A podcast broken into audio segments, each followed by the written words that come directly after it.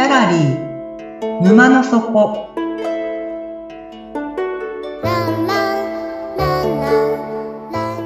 これは月に2回だけオープンする不思議なギャラリー沼の底で店主のオセアンと織りなす抽象画の世界のお話。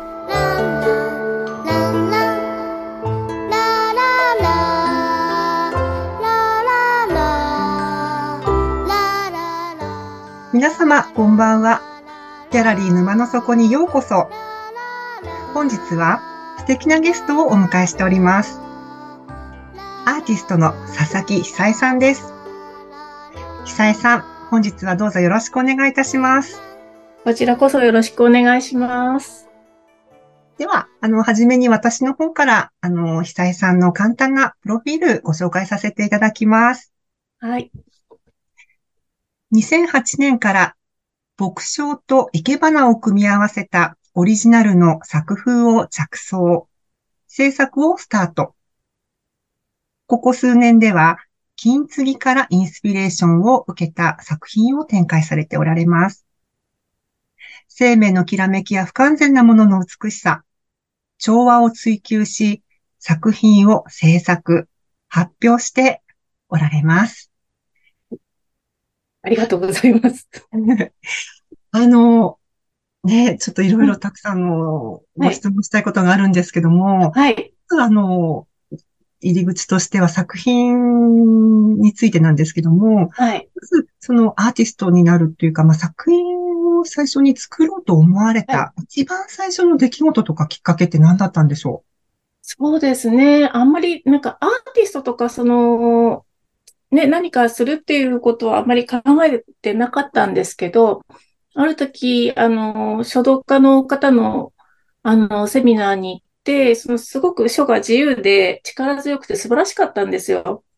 で、あの、本業はグラフィックデザイナーなので、そのパッケージとかね、あの筆文字を、あの、習えば、もうちょっと仕事に活かせるかなと思って、あの、書を習い始めたんです。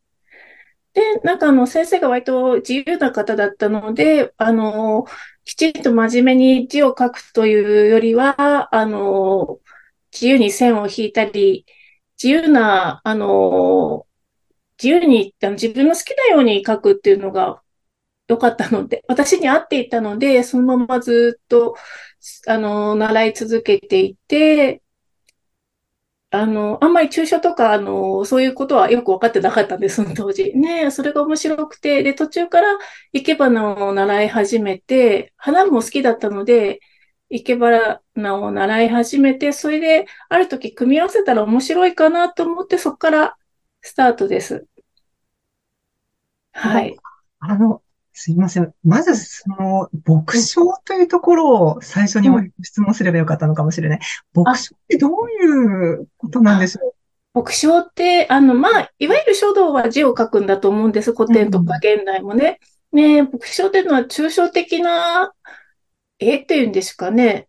墨の抽象で牧書ううんなので、抽象的な絵、絵画に近いんでしょうかね。抽象の絵に近い墨で表したもの、表墨で表現したものですかね？墨なので、当然色の世界は白と黒。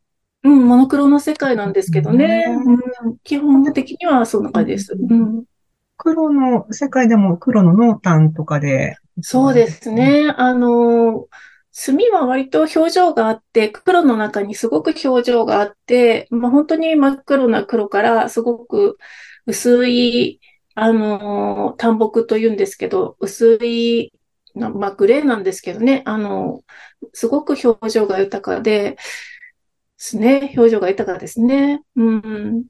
表情が豊かっていう、私はもう完全に白と黒で、あの、学生時代、はいはい。小学校とかですね、ね。うん墨うんでこの、あの、目標？確かに。なんか、ああの、書き初めとかね。。書き初めもそのイメージしかないんで、墨の、うん、濃淡に表情がいろいろあるうん表現できるっていうところがまず新鮮なんですけども。ああ、そうですね。うんなんかあの、グレーではないんですよ。あの、うん墨あの、なんていうんですかね。私はすごく水を感じるんですけどね。水？うん。水を感じる、奥行きがある、なんていうんですかね。透明感のある色だなと思います。墨の色はね。あの、うん。そこがやっぱり素晴らしくて、うん。うん。うん私にはなかったイメージなので。いや、でも大体皆さん、お習字のね、イメージですよね、書道とかね。そうです。どうしても。うんそうですか。あの、これですね、まあ、アーティストの方に私皆さんに、あの、お聞きしたい質問なんですけども、その作品のそのスタート、最初は、その、まず構想があってイメージがあるとか、まあ偶然と必然の話、必然からこう始まることと、あとは、まず偶然適当にって、ね、あの、絵の具を乗せて、その人に、偶然から作品作る方はいらっしゃると思うんですけど、うん。さんはどういうふうにスタートされるんですか？私は両方あって、あの、まず一つは、あの、頭の中にイメージが湧くときがあるんですよ。で、そのぼやっとしたイメージをあの、実際に落とし込んでいくパターン。でも、あの、割と書いていくうちに、あの、ちょっとずれてきたり、うまくいかなかったり、違う方向に行ってうまくいったりとか、そういうのはあります。あとは、もう一つは偶然。やっぱり何気なく書いたものが、あの、面白かったりして、で、あの、ま、ちょっと間違っちゃったなとか、あの良くないなって思っても、後から見ると面白かったりして、なんかこう、自分の自然な動きが後から見ると面白かったりするのを見て、そこを組み合わせて作るとか、そういうのもありますね。だから、両方あります。うん。あの、今お聞きしたのがスタートで、うん、も終了最後のエンドっていうところは、これはもう意図しするものじゃないですか、エンドっていうのは。うん、そうですね、そうですね。まあ、その偶然を積み重ねていって、うん、最後の必然エンドっていうのはどうやって終わらせるんですか？終わったって思う時もありますし、うん、あのー、頭の中で、あの、ある程度出来上がった作品を見て頭の中でここにもう一本線を引いた方がいいっていう、いやダメだっていうこうせめぎ合いが二人いるんですけどね。そこでどっちかを、あの採用するかがちょちょっと難しいですね。いつもせめぎ合いがあります。うん。簡単ではないんですね。簡単ですね。そうですね。スムーズに終わる時もあるんですけど、いつまでも線はここにもう一つあった方がいいとか、ない方がいいとかってやってたりもするので、うん、難しいですね。ありがとうございます。はい。あの、もう一つ、その、墨って言うと、やっぱりどうしても書き初め。うん、うん、あ、そうですね。うん。文字、言語っていうのが非常に関わりがある、はい。ものだと思うんですけども、うん。久井さんの中では、その、言語と、あとは、ね、抽象ってなると非言語になってくるんですが、うんうん、そうですね。と言語と非言語の関係性であったりとか、作品にどう表されていくのかとか、なんかありますか、うん、そうですね。言語は、やっぱりちょっと難しいですね。あの、私にとってはね、あの、意味を持ってしまうから。うん。うん。例えば、まあ、一つの言葉でもいろんな見方は、考え方する人がいると思うんですけど、多分、言語じゃない方がもっと広がりがあるような気がします。うん。うん、言語、花ってきたらもう花の、あの、何、イメージがちょっと限定されてしまいますよね。そうそうそうそう。だから、あの、やっぱり何でも、抽象の方が、あの、いろんなイメージが広がりやすいのかなと思いますね。うん。まあでも両方いいと思うんですよ。いいと思うんだけど。うん。これもやっぱり最初に出会った、即興と出会ったきっかけとか出来事を教えていただいてもよろしいでしょうか？あそうですね。あの、何年も前、もう10年以上前ですかね、斎藤哲さんっていうコントラバスの奏者の方がいて、その方のライブを見に行く機会があって、その方が、まあ、あの、普通に曲もね、あの、ちゃんと弾かれる方なんですけど、なんていう即興で演奏される方なんですよ。その即興が、音楽、いわゆる音楽じゃなくて、ただの音をギー、ギギーっていう音だったり、沈黙があったり、なんか叩いた音だったり、なんかいろんなバリエーションがあって、すごく面白かったんですよ。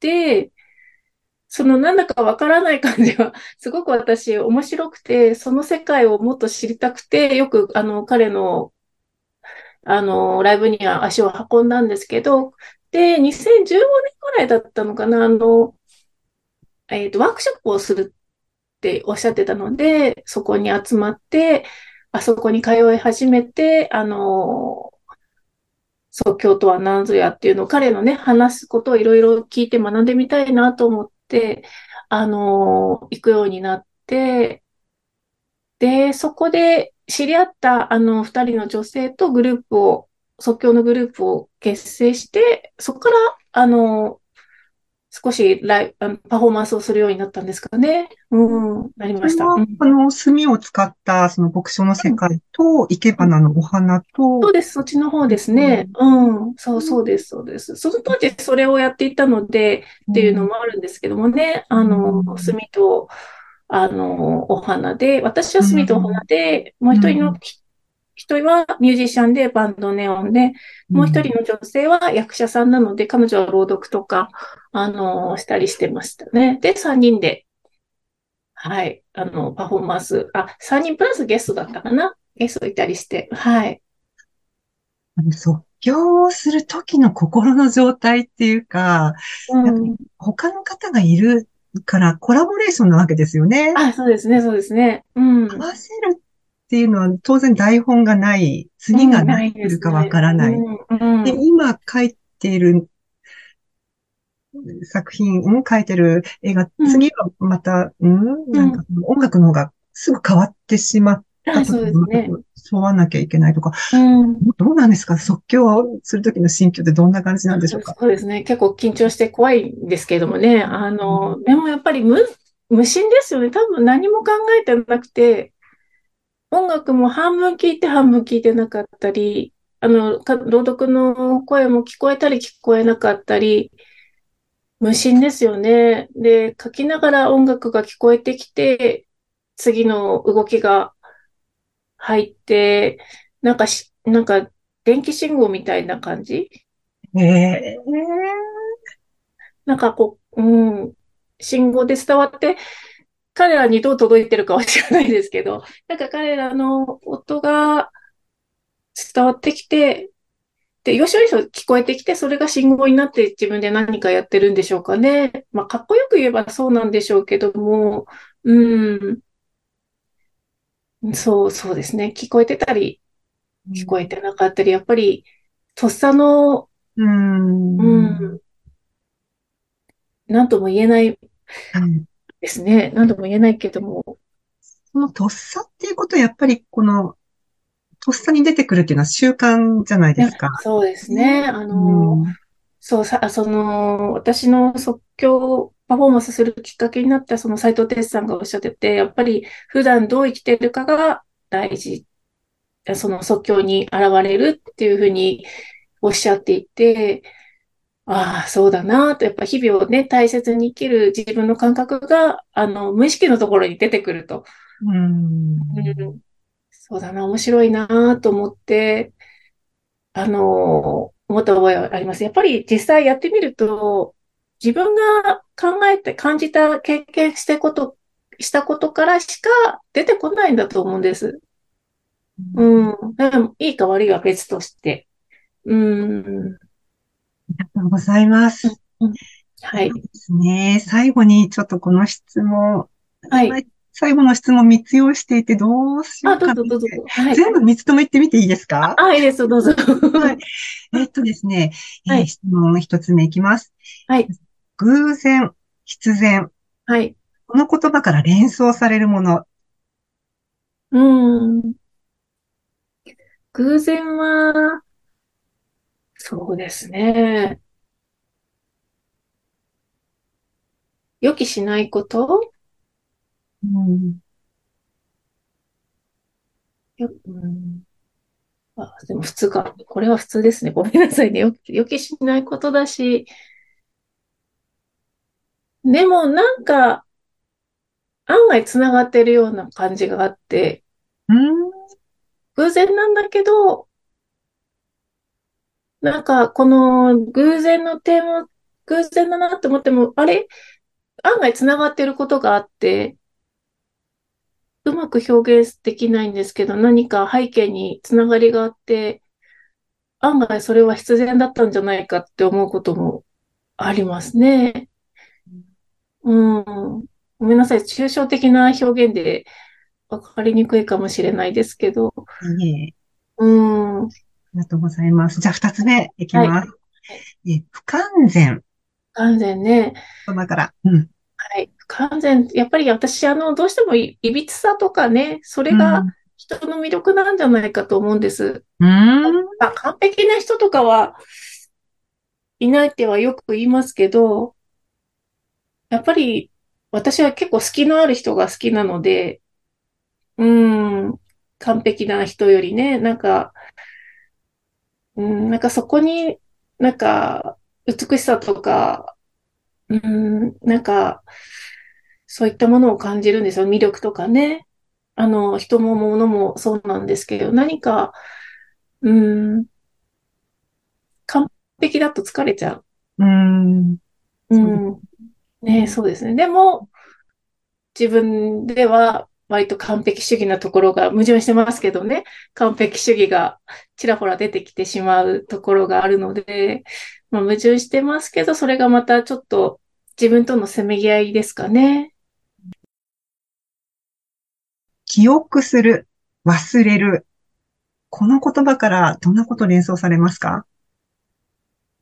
ああ、記憶する。記憶するは、そうですね。まあ一応、ちゃんと覚えなきゃいけないもの。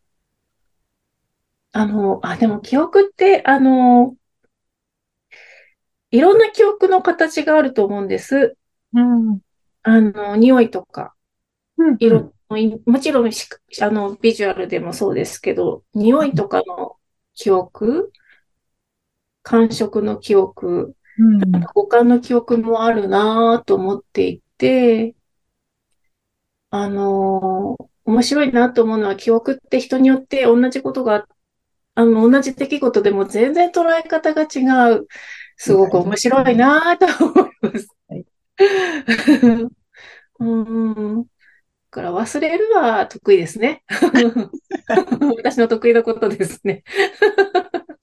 結構即興されるときってね、うんどうですか？忘れるうん。っていうのがこう、足かせになったりとか、もしくは逆にそれが生きてくることってあったりしますか？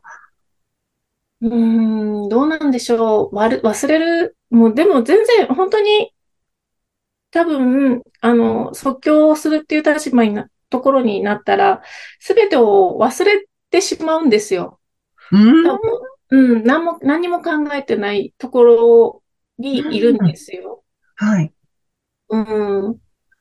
で、もう、本当に、うん、身を委ねているっていうか、あの、ね、相手を信用しないとできないと思うのでね。まあ、一人でやる方もいらっしゃいますけどね、即興をね。あの、でもただ、一緒にやるメンバーを信用しながらやる。うん、でもやっぱり、無意識に何かを覚えてるのか、体が覚えてるのか、何が覚えてく、覚えてるのかわからないですけど、うん、無の心の中から何かやっぱり音楽だったり、声が聞こえてきたら、体が動くって感じになるんですかね。うん、面白い、そうですか。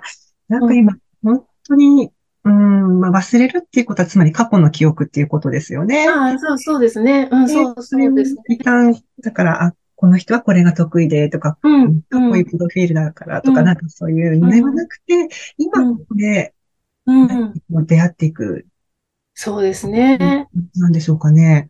えーだから多分、うん忘れないと、多分、あのー何も入ってこない、何も動けなくなっちゃうんじゃないかって時々思いますね。あたと例えばいろんなものを覚えすぎ、覚えてすぎて、頭の中がそれでいっぱいになったら、多分、ガチガチになるか動けないか、かなと思いますけどね。うん。います。うん。あと、未来、あどこに続いていくんだろうとか考えてもダメだし、うん、そうですね。うんうん。あんまりこういう言い方は好きではないけど、自分を信じるということなんでしょうかね。うん、これはちょっと、あの、決まりきった言い方で、あんまりいい表現ではないと思うんですけど、うん、ありがとうございます。うん、では、もう少しお話をお聞きしたいところなんですけども、今日、あの、そろそろお時間かと思いますので、えっと、お話これでおしまいにしたいと思います。はい、はい。本日は画家の佐々木久恵さんにお話をお伺いいたしました。はい。ありがとうございました。はあの、概要欄に、あの、インスタグラムの URL を載せさせていただきます。でそちらの方から佐々木さんの作品ご覧いただけるんですよね。はい。ありがとうございます。ぜひよろしくお願いします。はい。ぜひ、あの、訪ねられてみてください。はい。はい。では、えー本日のお話、これでおしまいにしたいと思います。眠って目が覚めたら、新しい世界が待ってますよ。皆さん、おやすみなさい。